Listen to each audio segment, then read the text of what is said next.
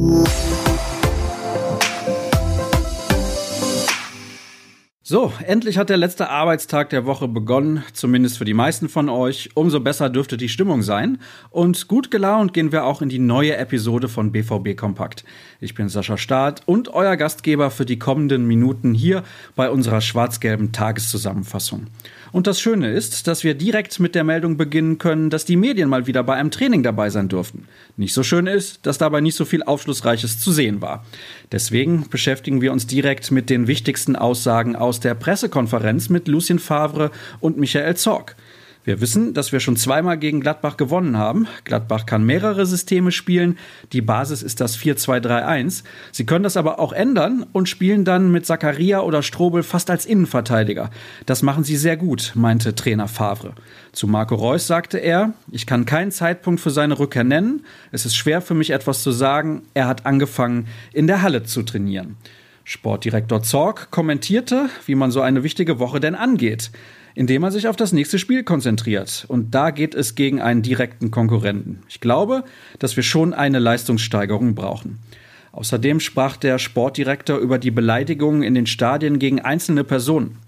Da muss ein klarer Konsens herrschen. Das ist unerträglich, das ist nicht akzeptabel, sagte Zorg. Er plädierte aber dafür, die Problematik differenziert zu betrachten. Beim BVB hätten die Ultras auch große Verdienste. Große Teile der Ultras sind bei uns dafür verantwortlich, dass wir hinter dem Tor keine rechte Hetze haben und da nicht braun verseucht sind, meinte er.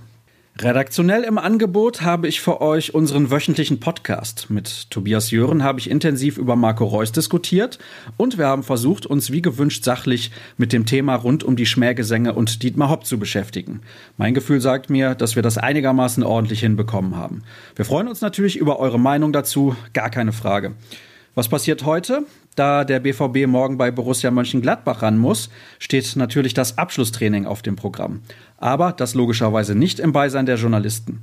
Keine Sorge übrigens, das Spiel findet statt. Es wurde, ihr habt das eventuell mitbekommen, kurzzeitig darüber spekuliert, dass aufgrund des Coronavirus eine Absage droht. Das ist aber nicht der Fall.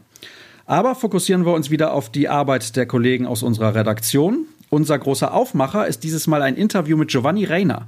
Der hat sich ja nun entschieden, definitiv nur für die USA aufzulaufen, aber die Themen waren andere, zum Beispiel an welchen Mitspielern er sich orientiert. Jürgen Kors und Dirk Krampe haben ihn getroffen und Rainers Aussagen für euch aufgeschrieben. Und damit sind wir durch. Das soll es gewesen sein. Ich verabschiede mich aber nicht ohne die üblichen Hinweise auf unsere Internetseite ruhrnachrichten.de und auf unseren Twitter-Kanal mit dem Handle rnbvb. Tweets von mir findet ihr unter dem Handle Start. Kommt gut ins Wochenende. Morgen hören wir uns zum Spieltag dann wieder. Tschüss.